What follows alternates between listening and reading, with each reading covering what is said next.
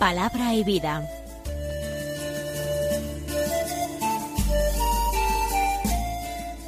Con el padre Manuel Horta, desde Sevilla.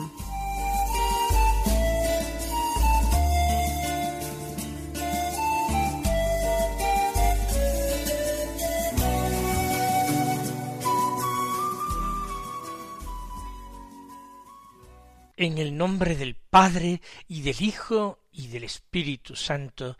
Amén. Alabados sean Jesús y María. Muy buenos días, queridos amigos, oyentes de Radio María y seguidores del programa Palabra y Vida. Hoy es el martes de la vigésimo tercera semana del tiempo ordinario. Este martes que es siete de septiembre nosotros estamos escuchando en la primera lectura de la misa de cada día la carta de San Pablo a los colosenses. Una carta que nos pone en contacto con el apóstol que quiere profundizar para los cristianos de Colosas en el misterio de Cristo. Ese es el verdadero misterio del cristianismo.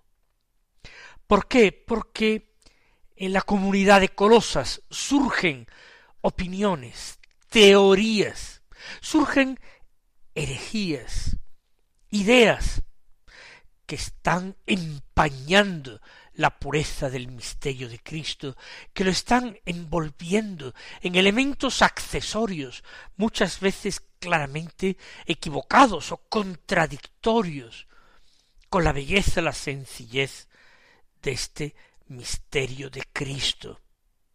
Vamos a hablar en el texto de hoy de esos elementos del mundo de los a los que Pablo se refiere. No, el misterio de Cristo en su pureza, el misterio de Cristo tal como Pablo había querido hacérselo llegar a la comunidad de Colosas, a través de un discípulo suyo, a través de Epáfras. Este es su deseo. Y nosotros también tenemos el deseo de descubrir algo más profundamente, algo más limpiamente, de una manera más purificada, el misterio de Cristo en nuestras propias vidas, porque hay tantas cosas que pretenden apartarnos de Él. Hoy de la carta a los colosenses tomamos el capítulo segundo, del que leemos los versículos seis al quince que dicen así Hermanos, ya que habéis aceptado a Cristo Jesús, el Señor, proceded unidos a Él, arraigados y edificados en Él, afianzados en la fe que os enseñaron y rebosando agradecimiento. Cuidado con que nadie os envuelva con teorías y con vanas seducciones tradición humana fundadas en los elementos del mundo y no en Cristo. Porque en él habita la plenitud de la divinidad corporalmente, y por él que es cabeza de todo principado y potestad, habéis obtenido vuestra plenitud. En él habéis sido también circuncidados con una circuncisión no hecha por manos humanas, mediante el despojo del cuerpo de carne, con la circuncisión de Cristo. Por el bautismo fuisteis sepultados con Cristo y habéis resucitado con él, por la fe en la fuerza de Dios que lo resucitó de los muertos. Y a vosotros, que estabais muertos por vuestros pecados y la incircuncisión de vuestra carne, os vivificó con él y nos perdonó todos los pecados. Canceló la nota de cargo que nos condenaba con sus cláusulas contrarias a nosotros, la quitó de en medio, clavándola en la cruz, y destituyendo por medio de Cristo a las potestades y los principados. Los exhibió en público espectáculo y los llevó cautivos en su cortejo.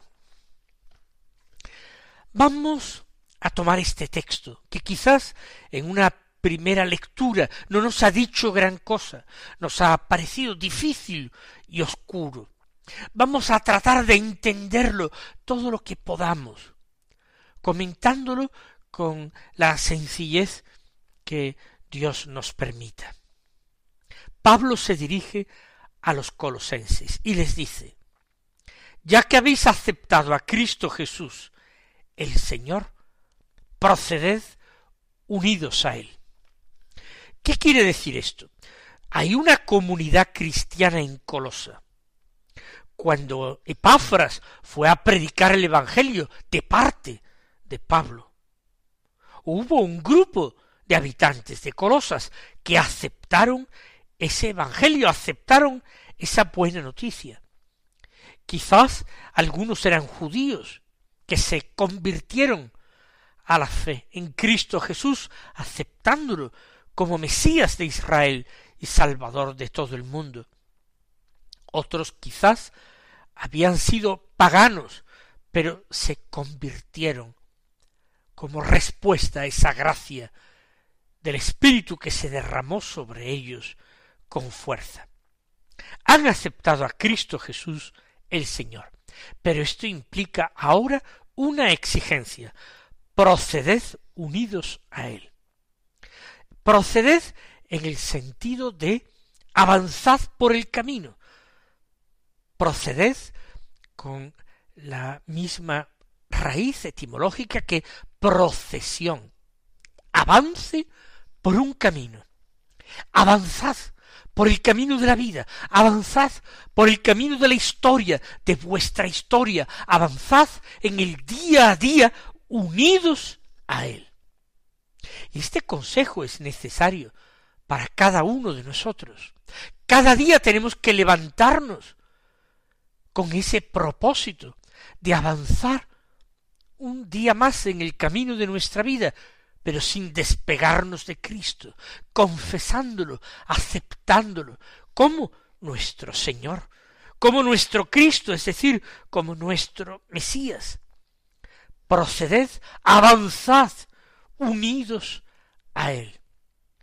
Unidos en la fe, en la esperanza, en el amor. Unidos en la práctica de las buenas obras. Unidos la aceptación de la bienaventuranza en nuestras vidas, unidos porque creyendo el Evangelio tratamos de vivirlo cada día. Primer consejo de Pablo. ¿Cómo? Dice, arraigados y afianzados, perdón, arraigados y edificados en él, afianzados en la fe que os enseñaron y rebosando agradecimiento de una forma positiva nos está diciendo Pablo cómo avanzar unidos a Cristo. Primero, arraigados en Él, nuestras raíces en Cristo. Dichoso el hombre, dice el salmista en el Salmo primero, que está plantado al borde de la acequia y hunde sus raíces en ese terreno húmedo y fecundado por el agua de la acequia. Ese dará fruto abundantísimo. Arraigados en Cristo, con nuestras raíces hundidas en Él. A veces ese viento terrible y ardiente del mal, del pecado, del mundo y del demonio, de la carne, quemará nuestros brotes, nuestros tallos. Nada se habrá perdido del todo si nuestras raíces profundas están hundidas en Cristo, arraigados en Cristo. Primera manera de avanzar con Él. Segundo, edificados en Él. Arraigados habla de hacia abajo, a lo profundo, a lo hondo. Edificados es sobre esa raíz, sobre ese cimiento, a partir de ahí crecer hacia afuera. Y esto también es importante, porque cada día debemos dar testimonio de Cristo, y testimonio visible, elocuente. Y por último, afianzados en la fe que os enseñaron. La fe la recibieron por la predicación apostólica. Hay que sujetarse a ella como una tabla de salvación. Aquí hay que afianzarse en esa fe recibida, aprendida de la enseñanza de los apóstoles. Y todo esto dice rebosando agradecimiento. Porque si hemos recibido la fe, si hemos perseverado, unidos a Cristo, arraigados en Él, edificados en Él, es por pura gracia. Y cuando uno ha recibido la gracia, debe agradecerla, rebosando agradecimiento. Y que esto se note en nuestra oración y en el compromiso diario de amar a Dios y a nuestro prójimo. ¿Por qué? Por agradecimiento, porque hemos sido elegidos en Cristo y destinados a la vida, a la salvación.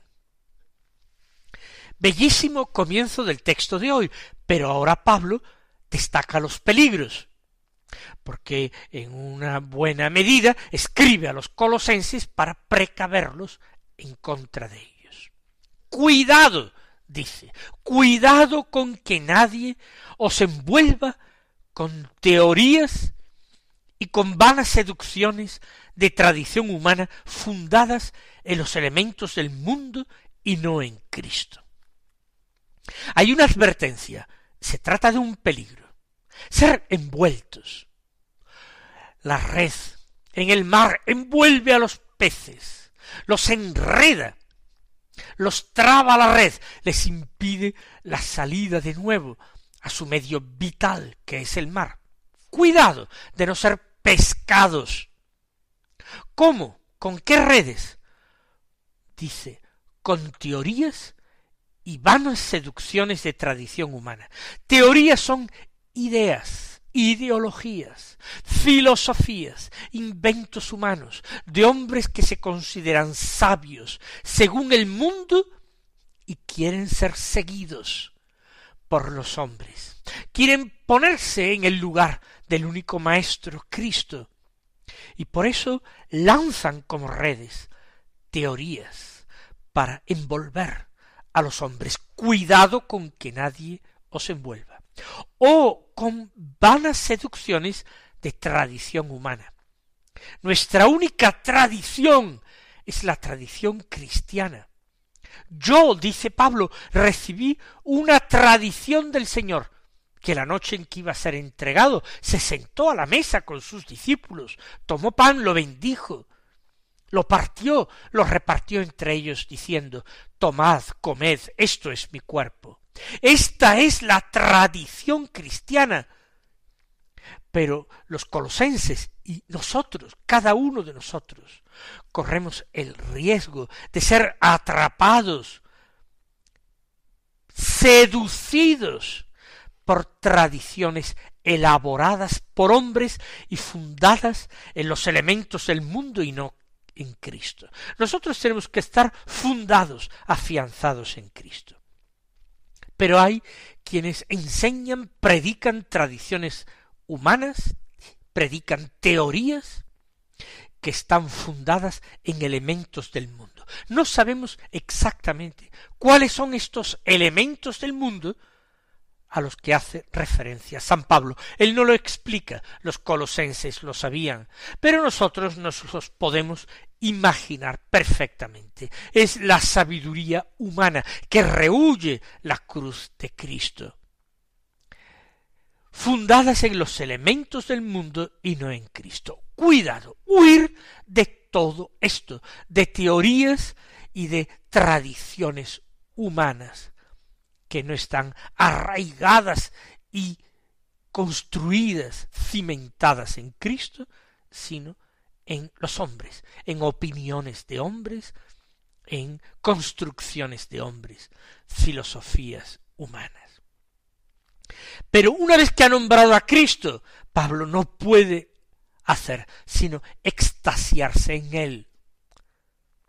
Porque en él, dice, se refiere a Cristo, habita la plenitud de la divinidad corporalmente. Cristo es Dios, Cristo está habitado en Dios. Cierto, él tenía un cuerpo humano como el nuestro, pero un cuerpo en el que habitaba la plenitud de la divinidad. Cristo, además, es cabeza de todo principado y potestad. Cuando Pablo se refiere a principado y potestad, normalmente no se referirá a principados y potestades de este mundo como poderes políticos. Se refiere a seres superiores y espirituales, lo que nosotros luego consideraremos coros angélicos. Se había empezado a propagar una serie de devociones, de devociones a ángeles y a clases de ángeles. Algo no demasiado distinto a hoy, en que muchas personas se obsesionan con estas criaturas del mundo angélico del que el Señor Jesús no nos ha querido revelar nada más que su existencia y su acción en favor de nosotros. Pero Dios es Cristo el mediador entre Dios y los hombres. No son los ángeles, por elevados que sean.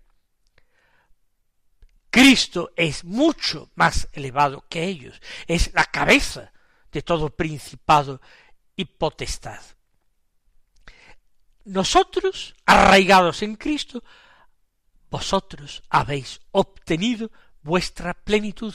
No necesitáis buscarla, picotearla de acá para allá en teorías, en falsas tradiciones, en creencias y devociones a principados y potestades. En Cristo hay que fijar la atención, en Él hay que poner el corazón, a Él hay que amarle sobre todas las cosas. Y ahora pone eh, San Pablo una comparación tomada del judaísmo, lo que quiere decir que en la comunidad de Colosas había abundancia de judíos conversos. En él, en Cristo, habéis sido también circuncidados con una circuncisión no hecha por manos humanas. La circuncisión era el signo recibido por el pueblo judío de parte de Dios, un signo de pertenencia al pueblo judío que Dios revela a Abraham y que luego exige con nueva fuerza a Moisés, seguramente porque se había perdido la tradición. Un signo que reciben los varones israelitas al octavo día de su nacimiento. No hay que circuncidarse ahora que estamos libres de la ley, Pablo dice, es que vosotros ya habéis sido circuncidados, pero no con una circuncisión material, corporal, carnal, no por una circuncisión hecha por manos humanas.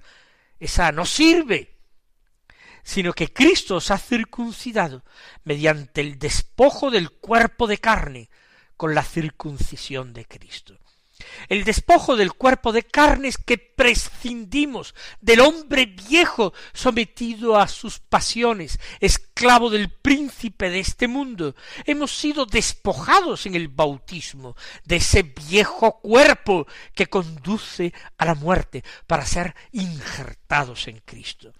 Esa es la circuncisión de Cristo, la muerte a lo antiguo, al hombre viejo, y el recibir la misma vida de Cristo, la vida de la gracia, la vida teologal por el bautismo, injertados por en Cristo. Esa es la circuncisión de Cristo. Y ahora lo explica él más clara y abiertamente. Por el bautismo fuisteis sepultados con Cristo. Es decir, habéis recibido en el bautismo muerte al hombre viejo y sepultura. Se acabó. Pero en el bautismo habéis resucitado con él. El misterio pascual se ha obrado en vosotros. Os habéis unido a Cristo en el misterio de su muerte y resurrección. Habéis resucitado con él por la fe en la fuerza de Dios que lo resucitó de los muertos. Fe en la fuerza de Dios. Los sacramentos tienen que ir unidos a la fe. No se puede recibir un sacramento sin fe. Y los que se bautizan siendo niños pequeños, se bautizan en la fe de sus padres, en la fe de la Iglesia. Continúa Pablo, y a vosotros que estabais muertos por vuestros pecados y la incircuncisión de vuestra carne, os vivificó con él y nos perdonó todos los pecados. ¡Qué maravilla! ¡Qué admirable misterio! Vosotros estabais muertos, en el hombre viejo estabais muertos. ¿Cómo? ¿Por qué? Por vuestros pecados, por vuestra incircuncisión. Los que no pertenecían al pueblo santo, al pueblo elegido, estaban incircuncisos, no eran pueblo de Dios. Sin embargo, el Cristo, por su misterio, os vivificó con él, os dio la vida de él mismo, la vida gloriosa y resucitada, la vida de Dios. Y con esta vida de Dios os perdonó todos los pecados. ¿Cabe mayor prueba del amor de Cristo? Pablo emocionado Pablo, que ya está lanzado, dice, canceló la nota de cargo que nos condenaba con sus cláusulas contrarias a nosotros. Teníamos una sentencia de condena con cláusulas. ¿Qué hizo Cristo? La quitó de en medio, dice Pablo, asombrado, clavándola en la cruz. Esto os condena, trae acá y la clava en la cruz consigo mismo. Ahora esa sentencia de muerte está empapada en la sangre de Cristo, en la sangre de aquel que es la vida y que es el amor sin límites. Él tomó esa nota de cargo, la que nos condenaba, la quitó de en medio clavándole en la cruz, y destituyendo entonces a potestades y principados. Estas potestades y principados son seres espirituales, pero no son los ángeles, dóciles a Dios, obedientes a su servicio. Son los espíritus malvados, son los ángeles caídos que engañaban a los hombres a través de los ídolos. Él destituyó a las potestades y los principados, arrojó al príncipe de este mundo de su trono y los exhibió en público espectáculo y los llevó cautivos en su cortejo. Es como un rey o como un general de la antigüedad que pasa por el arco de triunfo y en ese desfile militar victorioso lleva detrás de sí encadenados a multitud de enemigos.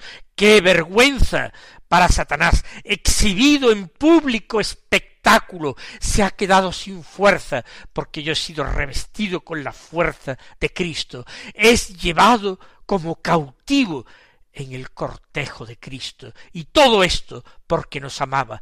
Este es el misterio de Cristo. Que Él os bendiga y hasta mañana si Dios quiere.